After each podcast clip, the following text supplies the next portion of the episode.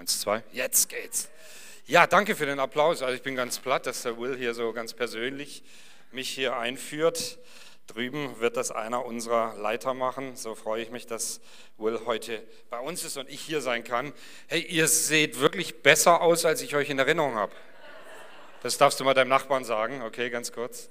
Du siehst besser aus, als ich dich gestern gesehen habe, in Erinnerung habe. Ich freue mich sehr, ähm, ich bin jetzt über 20 Jahre Pastor in Lörrach. Ich bin das erste Mal in der offenen Tür zum Predigen. Das ist doch auch was Gutes, oder? Das ist auch gut. Also, ja, ihr, wir müssen erst mal gucken, wie es ausgeht, aber so vom Grundsatz her äh, total schön.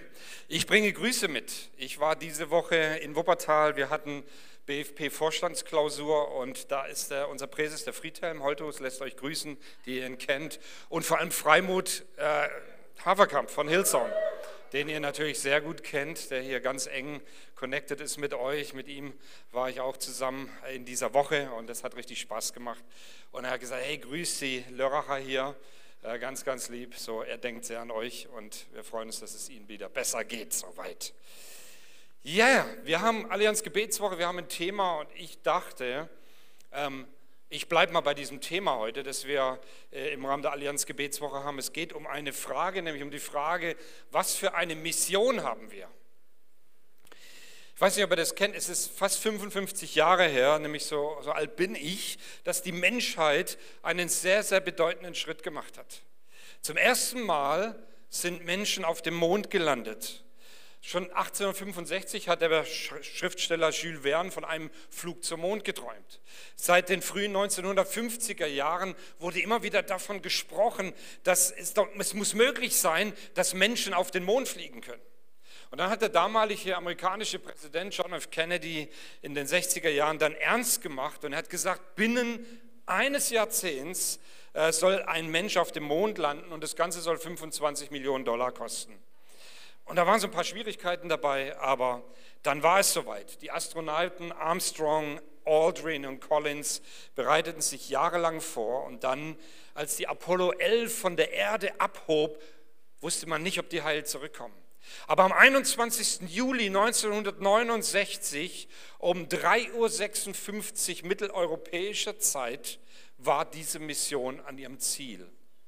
Und Neil Armstrong hat, und wir sehen jetzt gleich ein Foto, Neil Armstrong hat sich mit den Worten verewigt, ein kleiner Schritt für einen Menschen, aber ein großer Schritt für die Menschheit.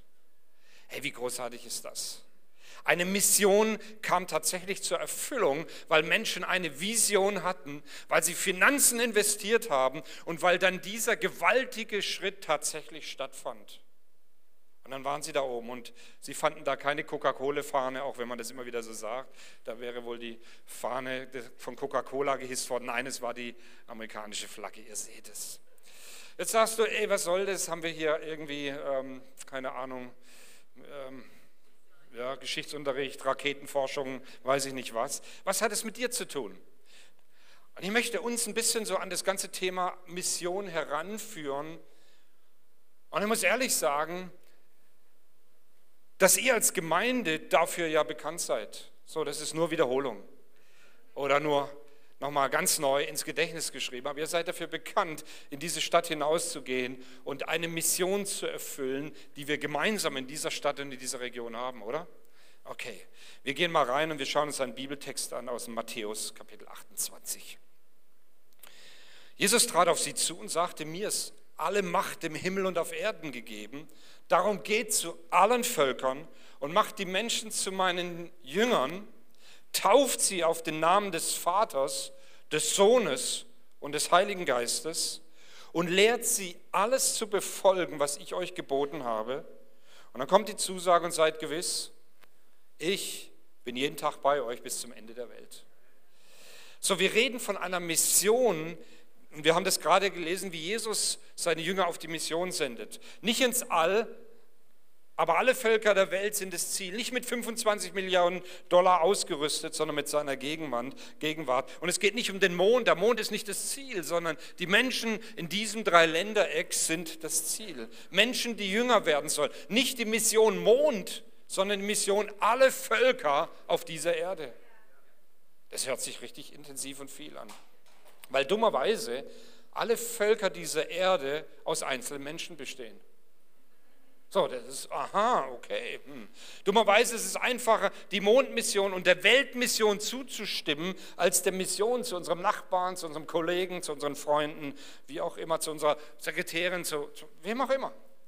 So, meine Frage ist heute Morgen nochmal ganz bewusst, wie kommt es, dass es uns oft viel schwerer fällt, zu unserem Nächsten zu reisen, als zum Mond zu reisen? Ich meine, ich spreche ja vielleicht nur für mich und für Uhr habe ich gerade gesehen, der hat auch genickt, also zu zweit, so für uns beide. Ihr habt da kein Problem mit. Aber wieso ist es so, ja, wir müssen die Welt missionieren, ja, äh, Mondlandung und Marslandung und was auch immer. Aber wenn es dann darum geht, meinem Nachbarn, der direkt nebendran wohnt, von Jesus zu erzählen, wird es manchmal gar nicht so einfach. Vielleicht geht es euch ja auch so. Ich meine, kannst du sagen, ich bin Pastor, also die wissen ja schon, dass da irgendwas kommen muss in der Richtung. Ja, so. Du kannst dich immer noch versteckt halten, aber mir ist klar, wieso geht denn der Sonntagmorgen so früh aus dem Haus? Die gucken das ja seit Jahren da in Binsen, wo ich wohne, an der Straße.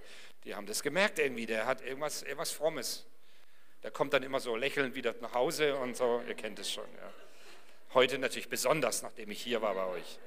Aber hey, die elementare Frage ist, vielleicht sind die, die Fragen gar nicht so klar. Mission zum nächsten, was, warum und wie? Vielleicht liegt es daran, dass wir als Gemeinden viel zu viel voraussetzen. Weil wir denken, es ist doch klar, was wir tun, oder? Ist doch logisch, selbstverständlich, warum wir es tun und jeder weiß doch auch, wie wir es tun. Aber vielleicht ist die Mission zum Nächsten viel schwerer als die Mission zum Mond. Und deswegen möchte ich darüber sprechen und ich habe mir noch eine andere Geschichte aus der Bibel rausgenommen, es ist ein längerer Bibeltext, weil ich glaube, dass der etwas deutlich macht heute Morgen, und wir in dieses Was und Wie und Warum hineinkommen. Und diese Geschichte steht im Lukas Kapitel 5, ein längerer Text aus der Heiligen Schrift und den lese ich hier. Eines Tages stand Jesus am See Genezareth. Eine große Menschenmenge drängte sich um ihn und wollte das Wort Gottes hören. Da sah er zwei Boote am Ufer liegen. Die Fischer waren ausgestiegen und sie reinigten ihre Netze. Jesus stieg in das Boot, das Simon gehörte, und bat ihn, ein Stück weiter auf den See hinauszufahren. So konnte er im Boot sitzen und von dort aus zu den Menschen sprechen.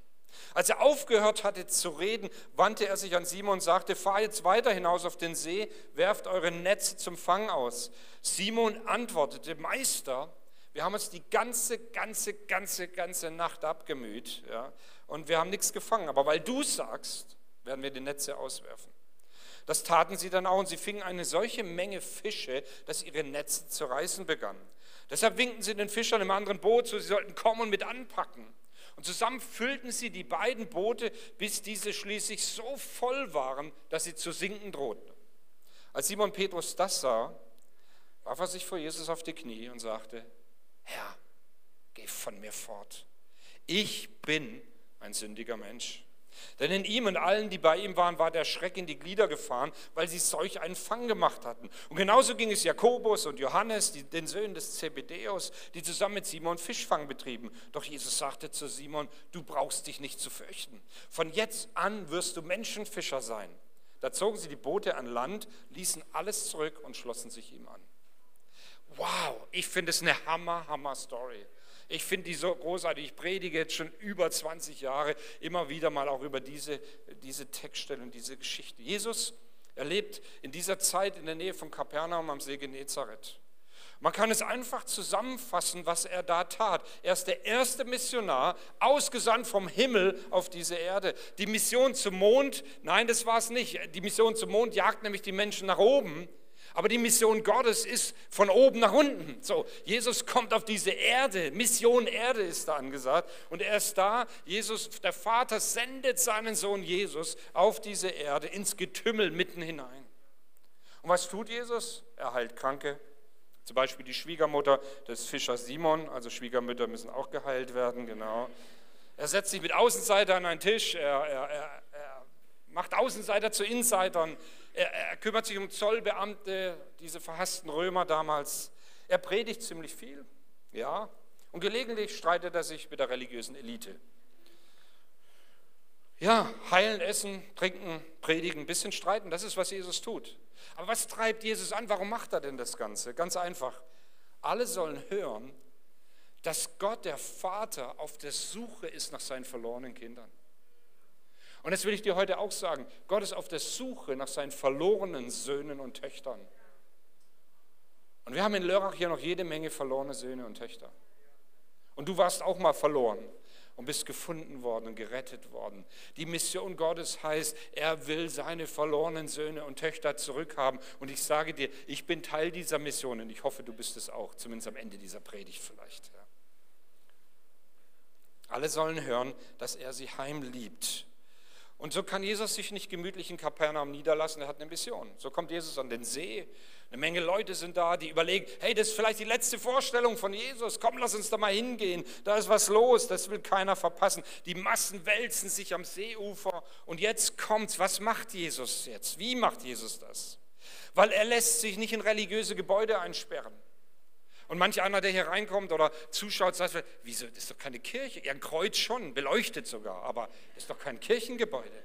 Oder wir, FCG, im Auto, ehemaliges Autohaus, das ist doch keine Kirche. Doch ist es. Es geht nicht um Kirche, es geht nicht um Gebäude, es geht darum, dass hier etwas zur Verfügung gestellt wird, damit das Evangelium gepredigt werden kann. So Jesus predigt, es erreicht Menschen, die Menschen strömen dazu und je länger er predigt, desto mehr hören die Menschen ihm zu. Und Jesus ist es egal, ob es eine Synagoge ist, ob es ein Berg ist, ein geräumiges Wohnhaus am Seeufer. Er predigt und die Menschen kommen. Ob Kirche, ob Theater, ob Mensa, ob, ob, ob Turm in Basel, wie auch immer. Ja. Jesus ruft Menschen zu sich. Und dann sieht er die Boote da liegen. Er sieht die und sagt, du, Simon, du hast was, was ich brauche. Ähm, äh, das kann ich gut gebrauchen. Du hast ein Boot und, und dein Boot kann meine Kanzel werden. Du hast etwas Zeit. Vielleicht sagt Jesus zu dir, du hast einen Garten, du hast ein geräumiges Wohnhaus, du, du hast einen, Webergrill, du hast was auch immer. Du, du, du hast ein Pferd, du hast eine Katze, was auch immer. Egal was, sagt Jesus zu dir heute Morgen, ich will es gebrauchen, damit diese Mission erfüllt wird und Menschen Jesus Christus kennenlernen. Amen. Du, wenn du Amen sagst, ich weiß, dass das richtig ist, was ich sage, aber wenn du Amen sagst, stärkt deinen Glauben, weil wusstest du das? Genau. Du musst noch nicht auf den Stühlen stehen, erst nachher, okay? Aber du darfst Amen sagen, darfst ab und zu Amen sagen. Jesus sagt, dein Haus, dein Beruf, er sagt, dein Kontakt zu Menschen, die mich noch nicht kennen, deine Musik, all das wird das Herz von suchenden Menschen berühren. Und wie macht Jesus Mission? Er sucht Kanzeln und dann kümmert er sich um Simon selber. Jetzt zählt dann plötzlich nicht mehr die Masse, weil jetzt geht es um den Simon im ganz Speziellen. Und so ist die Mission von Jesus. Da zählt jeder Einzelne. Und er sagt zum Simon, nachdem er die ganze Masse hier vor sich hat, sagt er zu Simon, hey, fahr raus und wirf die Netze aus. Jesus, wir haben die ganze Nacht nichts gefangen. Und ich verstehe mein Handwerk. Ich habe Physiologie studiert, fünf Semester. Ich habe zwei Jahre Praktikum gehabt. Ich... Äh, äh, äh, Jesus, du wirst mir doch als Fischer, du bist Zimmermann, du wirst mir doch nicht erzählen, wie man fischt. Okay, Jesus, aber wenn du sagst, dann gehe ich nochmal raus. Und dann fährt er raus. Und jetzt öffnet Jesus einmal ganz kurz den Himmel. Einmal lässt er ahnen, über welche Kräfte er verfügt. Nur einmal ganz kurz und schon drohen die Netze zu reißen. Und das haut den Simon um. Und er erkennt, ich bin ein Sünder. Wisst ihr, Missionare, Leute, die auf Mission Jesu unterwegs sind, müssen genau das erkennen, dass sie begnadigte Sünder sind, weil sonst geht etwas schief. Sonst kommen wir arrogant rüber. Wir haben es, wir haben die Wahrheit, wir haben das Recht, wir haben alles. Missionare, Leute, die auf Mission von Jesus unterwegs sind, müssen wissen, sie sind nur, in Anführungsstrichen, begnadete Sünder. Und dann kommt dieser entscheidende Moment. Simon geht vor Jesus auf die Knie und er sagt, geh weg, geh weg von mir. Und was ich so großartig finde, ist, dass Jesus dann eben nicht weggeht, sondern dass er bleibt. Und da, wo wir auf die Knie gehen, wo wir erkennen, wer wir vor ihm sind, wird Jesus immer, immer, immer bleiben. Immer. Er verlässt dich nicht. Ich will dir das zusagen heute. Du, hast, du sitzt hier, du hast heute Morgen das Gefühl, ähm, Jesus weiß überhaupt nicht, wie es mir geht. Die ganze Woche hat er sich nicht gemeldet und ich spüre nichts. Ich möchte dir sagen, Jesus, er geht nicht, er steht bei dir, er steht zu dir, er ist für dich, er ist mit dir. Es ist der Vater, der gute Gedanken über dein Leben hat. Kannst du das nehmen?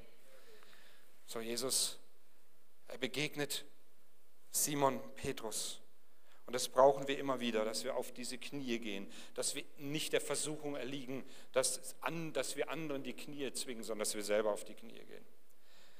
Jesus, mit mir hat es keinen Sinn, sagt jemand, ich taug zu nichts. Du siehst doch, mit wem du dich da einlässt. Aber Jesus sieht es, er sieht tief ins Herz von Simon. Er, er sieht, dass Simon auf den Mund voll nimmt. Er sieht, dass, dass Simon Petrus ihn im Stich lassen wird. Er sieht, dass Simon Petrus Fehler macht bis an sein Ende, aber er geht nicht. Jesus geht nicht. Und deswegen sucht Jesus Leute wie Simon Petrus. Er sucht sie. Du kannst Jesus nicht einfach wegschicken. Der bleibt bei dir. Er weiß ganz genau, was mit dir los ist. Und er geht nicht, er geht nicht niemals. Stattdessen stellt er Simon eine Frage und sagt, Simon, willst du eigentlich weiterhin so kleine Fischchen fangen? Oder willst du vielleicht die großen Fische fangen?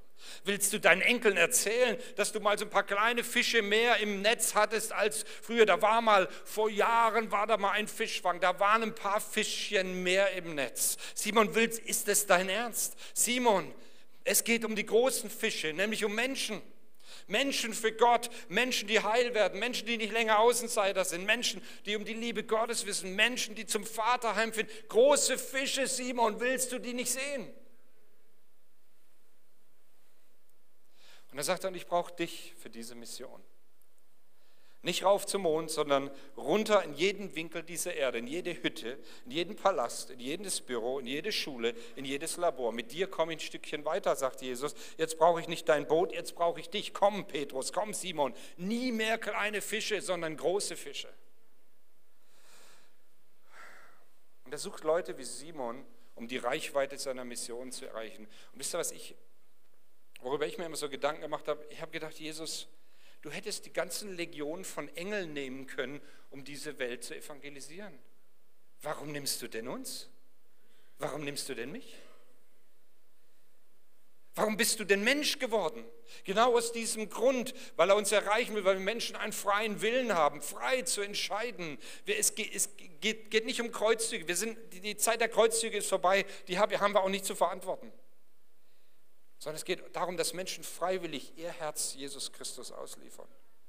Nochmal zurück zur Frage, warum ist es denn so schwer, zu unserem Nächsten zu reisen, als zum Mond zu reisen?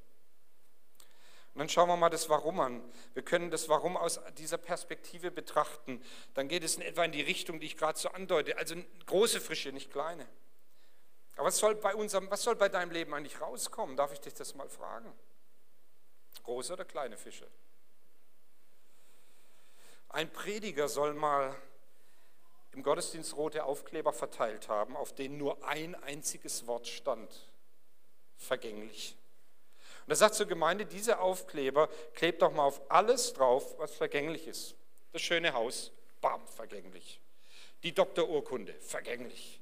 Das neue Auto, vergänglich. Unsere schönen Reisen, vergänglich. Nichts davon werden wir mit in den Himmel nehmen. Und der Schwabe sagt, das letzte Hemd hat keine Taschen für alle Schwaben unter uns kannst nichts mitnehmen.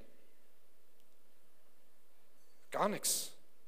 Oder dir geht es so wie dem Mann, der an die Himmelspforte bittet und bettelt um Eingang und am Ende will er, will er einen Goldbarren mit in den Himmel nehmen. Und am, an, Tür, an der Tür steht ein Engel und sagt, schüttelt verwundert den Kopf und sagt zu dem Mann, ein Pflasterstein? Sie wollen wirklich einen Pflasterstein mitbringen? Der Himmel ist voll mit Goldbarren, du brauchst nichts mitbringen, ist alles da vergänglich, nicht von himmlischem Wert. Was können wir aber denn mitnehmen, wenn es keine Goldbarren sind, wenn es nicht deine Urkunden sind, wenn es nicht deine Verdienste sind? Was können wir denn mitnehmen? Soll ich euch sagen? Menschen. Es geht um Menschen. Gott geht es immer um Menschen. Und ich will keine falsche Last auf uns legen heute Morgen. So, wir gehen alle so geduckt hier raus und Hilfe, ich muss jetzt meine ganze Nachbarschaft erretten. Nein, ich sage auch am Ende, wie es ganz praktisch gehen kann. Aber es geht um Menschen, Beziehung, Beziehung zu Menschen, die durch uns zum neuen Leben finden, Menschen, deren Leben sich erneuern, Menschen, die hier getauft werden und die erzählen, wie gut Gott ist, Menschen, die, die vielleicht mit Zittern irgendwie hier angesprochen wurden und du hast, sie, du hast äh, dich getraut, jemand einzuladen zum Gottesdienst. Menschen können wir mitnehmen.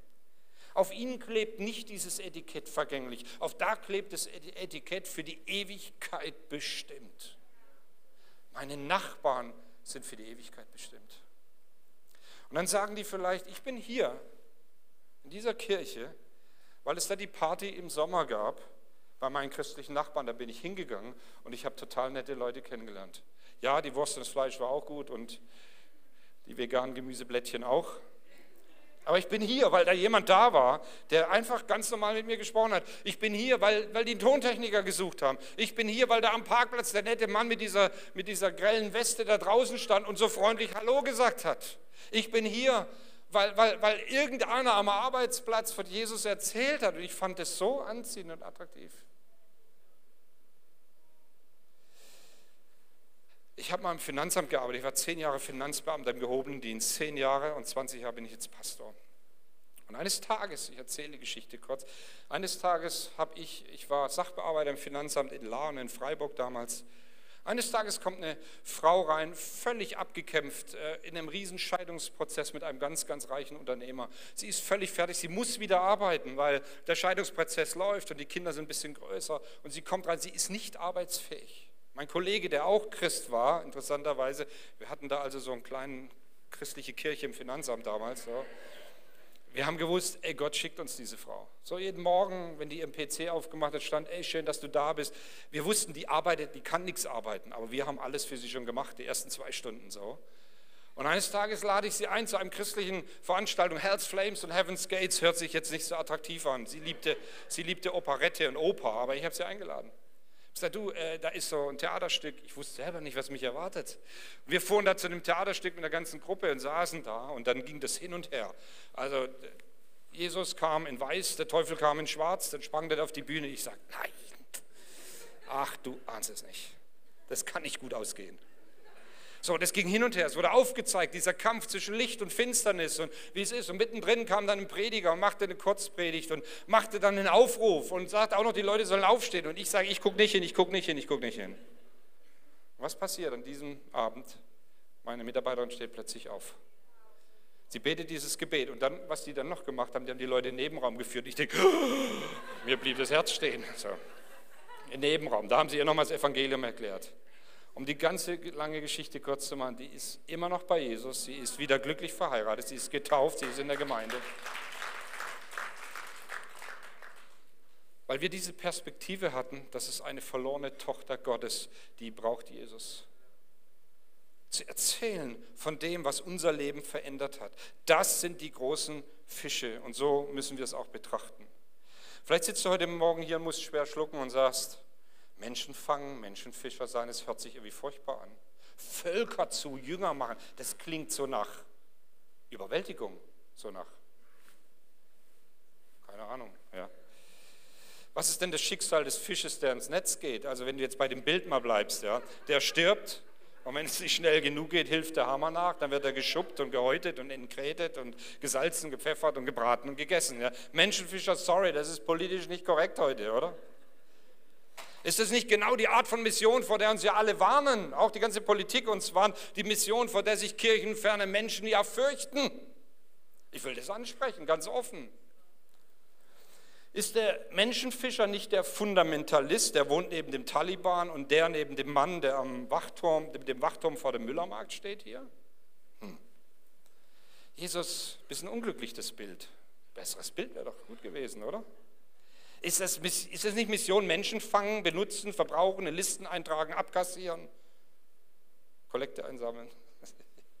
Sich gut fühlen, weil die eigene Gruppe größer wird. Hey, wir müssen zugeben, das war so in der Kirchengeschichte. Sorry Leute, es ist so. Und gleichzeitig müssen wir sagen, nichts wäre weiter weg von dem, was Jesus wollte. Unsere Mission ist nur dann gerechtfertigt, wenn wir Jesus als Maß nehmen. Und Jesus gebraucht ein ganz ungewöhnliches Wort, wenn er davon spricht, Menschen zu fangen.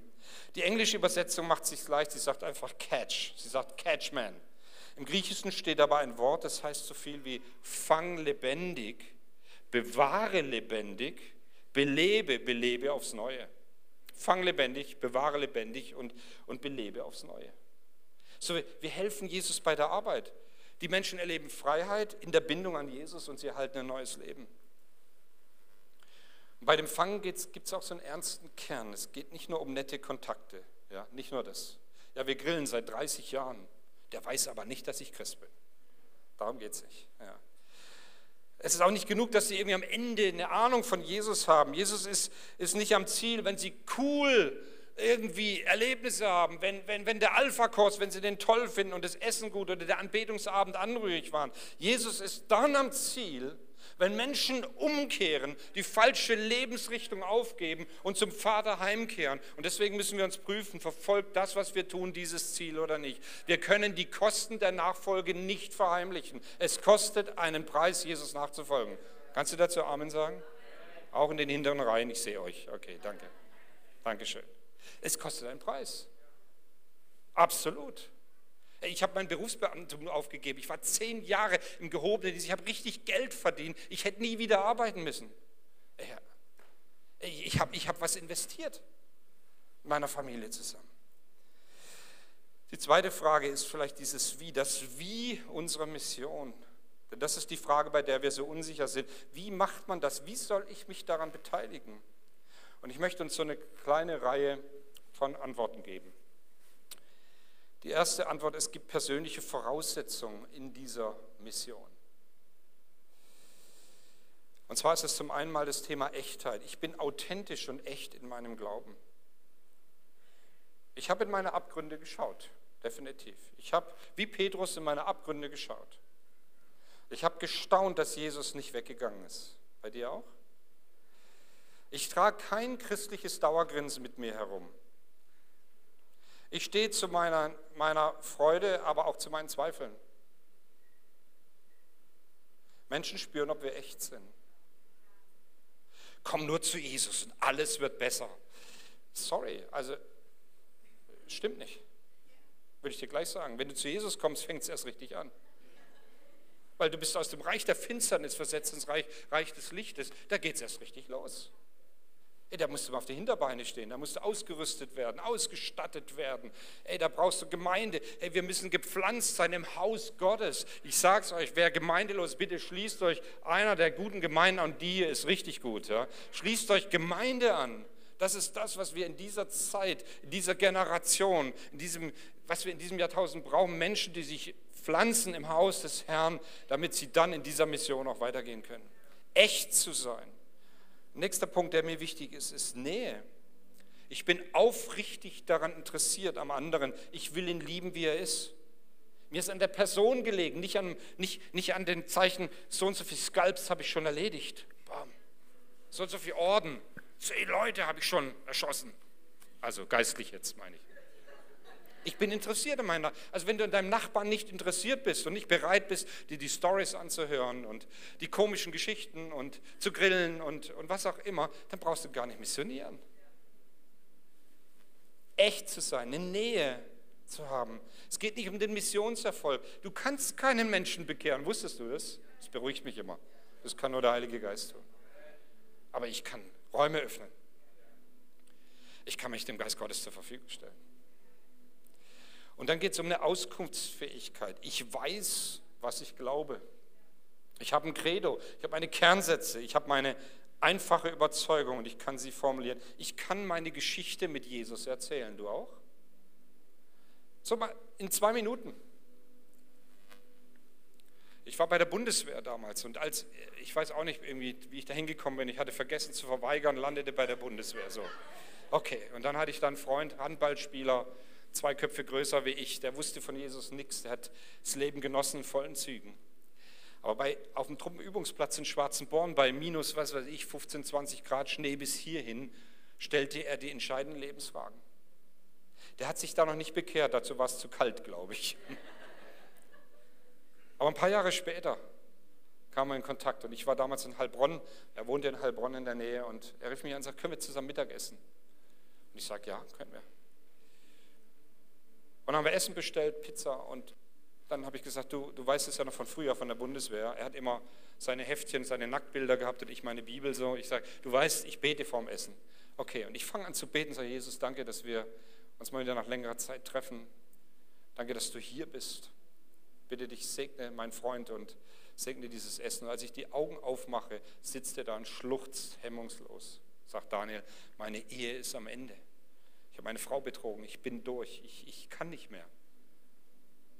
Und ich habe ihm auf einer Serviette in zwei Minuten das Evangelium aufgezeigt. In zwei Minuten aufgemalt, was es bedeutet, mit Jesus zu leben. Und dann sagt er, wie kann ich Jesus näher kommen? Ich sage, geh in die Gemeinde da in Heilbronn, geh da hin. Und ich hörte drei Wochen später von meinen Geschwistern, da kommt einer immer zehn Minuten später, so ein ganz großer, kräftiger Handballer, und der geht, ne, geht zehn Minuten früher, aber er bleibt immer da zum Lobpreis und zu predigen und er weint die ganze Zeit.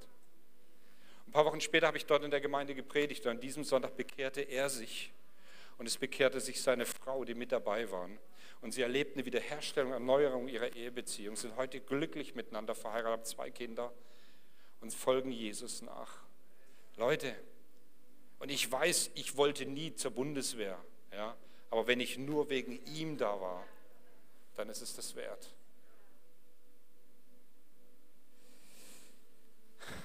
Nähe, Auskunftsfähigkeit. Menschen sind an echten Geschichten interessiert. Du, du kannst ja über die Jungfrauengeburt diskutieren. Du kannst ja über den Papst wegen mir diskutieren. Das mache ich schon lange nicht mehr. Du kannst über die Kirche und die Versäumnisse und wie liberal die Kirche ist. Du kannst über alles diskutieren und der wird dir auch alles zerlegen. Aber was er dir nicht nehmen kann, ist deine Geschichte mit Jesus. Das, was du erlebt hast. Wer ist Jesus für dich? Was tut Jesus für dich? Wieso folgst du ihm denn nach? Weil du wirst ja hier nicht gerade nur den Stuhl wärmen, oder? Du folgst doch Jesus nach. Das ist doch hier nur die Zusammenkunft der Heiligen. Ähm, es geht ja erst richtig los, morgen früh um sechs, wenn der Wecker klingelt. Und du sagst, Herr, jetzt stehe ich auf. Ich habe noch keine Schokolade gegessen, noch nicht gesündigt, noch nicht geflucht. Aber Herr, wenn ich jetzt aufstehe, brauche ich deine Hilfe. So, das könnte ein Morgengebet sein. Okay. So, ich muss irgendwie auf die Zielgeraden kommen. Ich versuche es. Yes.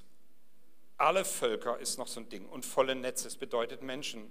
Wer ist es, den Jesus mir zeigt? Zu wem will er durch mich kommen? Gibt es da zwei, drei Menschen, für die du sehr, sehr konkret beten kannst, zu denen du eine echte Beziehung aufbauen kannst?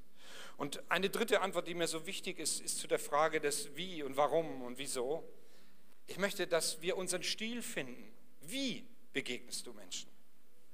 Manche lieben es, wildfremde Menschen im Flugzeug auf Jesus anzusprechen. Das können die ganz natürlich.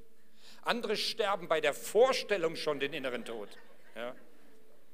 Und ich muss nicht Missionar sein wie andere. Ich muss nicht Reinhard Bonke sein, der ist übrigens Arsch und Tod und den gab es schon. Ich muss nicht wie Will sein oder wie, wie irgendjemand anderes. Muss ich nicht. Ich muss meinen Stil finden. So wie Gott mich geschaffen hat, so will er, dass ich in dieser Mission unter, unterwegs bin.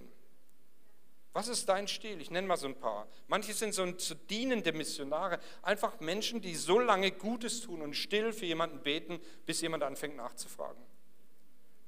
So wie du erzählt hast ja, in dieser hast mit dieser Frau gebetet, was da, hast dir Gutes getan und sie erlebt einfach etwas von der Güte und Wärme Gottes. Manche sind gastfreundliche Missionare, Menschen, die es lieben, Menschen, die Jesus nicht kennen, mit den Freunden zusammenzubringen. Ich liebe solche Geburtstagsfeiern, wo ich meine nicht, noch nicht christlichen Freunde einlade und, und meine Leute aus der Church und dann äh, haben wir da beste Zeit miteinander. Ein Glas Rotwein, auch zwei, Käse, Baguette aus Frankreich.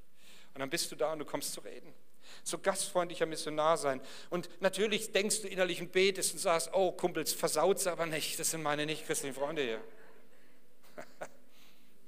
Manche sind so diskutierende Missionare, die gern mit Menschen nächtelang um die Wahrheit ringen. Super. Manche erzählende Missionar, der einfach seine Geschichte erzählt und davon berichtet, wie Jesus und seine Gemeinde dem Ganzen so eine neue Richtung gaben. Manche ist ein kochender Missionar, weil Liebe geht durch den Magen. Oder Glaube geht auch durch den Magen. Essen ist total wichtig, übrigens, Leute. Essen. Manche ist ein heilender Missionar, gezieltes Gebet um Heilung für Menschen. Ich glaube, das sollten wir öfter tun. Unser Krankheits-, unser Gesundheitssystem, entschuldigt, ich wollte schon unser Krankheitssystem sagen, das versagt zunehmend. Und ich glaube, dass die Zeit angesagt ist, wo wir anfangen, um Heilung zu beten. Und ich möchte dieser Kirche sagen, ich glaube signifikant, dass hier Menschen nicht nur zum Glauben kommen, sondern dass sie geheilt werden. Da, wo wir anfangen, Hände aufzulegen und zu beten, dass die Kraft Gottes auf Menschen kommt. Wir sind Pfingstgemeinde. Ihr kommt zum BFP demnächst. Der BFP glaubt, dass Gott immer noch heilt heute. Ich hoffe, du glaubst es auch. So, wir fangen an, mit Menschen zu beten in unserem Alltag. Und ich glaube, dass Menschen dann in die Kirche kommen, wenn sie im Alltag Übernatürliches erlebt haben. Da, wo du vielleicht in deinem Büro mal kurz innehältst und sagst, darf ich für dich beten? Meine Frau, die ist Fitnesstrainer, gibt an der Volkshochschule hier in Lörrach mehrere Sportkurse. Die hat jede Woche 150 Frauen da, die Jesus so nicht kennen. Und wenn da jemand mal, mal Schmerzen hat irgendwie, dann, dann kommt sie, entweder legt nur die Hand auf und die sagt, äh, was machst du, das wird so warm. Oder sie sagt, darf ich für dich beten? Es gibt so viele Möglichkeiten, Leute. Manche ist ein einladender Missionar, der nicht viel Worte macht, aber geduldig den Nachbarn zum Gottesdienst einlegt, zum Alpha-Kurs, was auch immer. Ja. Vielleicht noch ganz praktisch zum Schluss. Ein paar Vorschläge. Und das meiste ist für Menschen hier, du und ich, nicht für die großen Prediger und Redner. Du kannst für Menschen beten, es ihnen auch sagen und anbieten. Für viele hängt wie soll ich sagen, der Anfang des Glaubens damit zusammen, dass dann Angebot da ist der Fürbitte und des Gebetes. Darf ich dir mal, wer von euch glaubt an die Macht des Gebetes? Wer glaubt daran, dass Gebete erhöht werden? Okay, das sind die meisten. Sehr schön. Ich glaube es auch. Glaubst du auch an die Macht des Gebetes, wenn du für jemand anderes betest? Du kannst deinen Garten öffnen, Nachbarn, Kollegen, Freunde einladen und ein paar verträgliche Christen dazu. Du kannst ein gutes Buch verschenken, damit andere zum Nachdenken bringen, vielleicht sogar ein Gespräch in Gang bringen. Du kannst von deiner Gemeinde erzählen. Leute, ey, wenn ihr nichts zu erzählen habt, weiß ich auch nicht. Also ganz ehrlich. Mancher mag ja gar nicht von seiner Kirche erzählen, aber ey, wenn ihr hier nichts erzählen könnt, dann weiß ich nicht, wo ihr noch was finden wollt. Hier ist doch gut, richtig gut. Bist du begeistert von deiner Kirche? Okay, so die ersten drei Reihen so da hinten. Ich komme mal nach hinten. Okay, nein. Du kannst still einem anderen dienen und der Hilfe braucht. Du kannst dein Herz fassen, deinen Autohändler, deine Sekretärin, deinen Chef, deine Hausärztin, deine Nachbarin einzuladen, Kaffee to go, was auch immer. Du kannst dich für das interessieren, was andere glauben, was ihnen wichtig ist. Erzähl mir von deinem Glauben. Das ist einfacher, als dass du von deinem Glauben anfängst. Und, und, und. Zig Beispiele könnte ich da jetzt bringen. Der Missionsauftrag war es, es geht um die Liebe Gottes. Warum? Damit Menschen gefunden und gerettet werden. Und wie? Auf unsere persönliche Weise mit ganz viel Liebe und Fantasie. Und dazu segne ich dich, weil ich glaube, das ist unser Auftrag.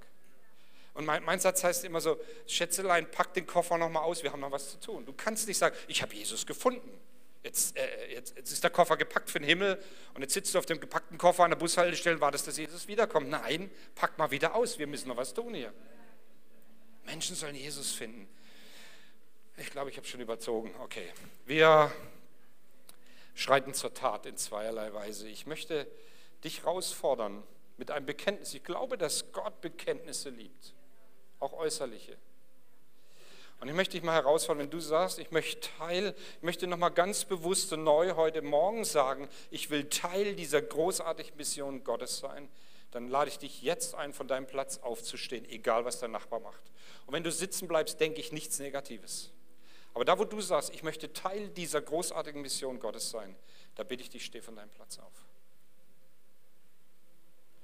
Wow, was ist das für ein Potenzial? Das ist ja nur hier. Wir haben ja noch acht oder zehn andere Kirchen. So großartig.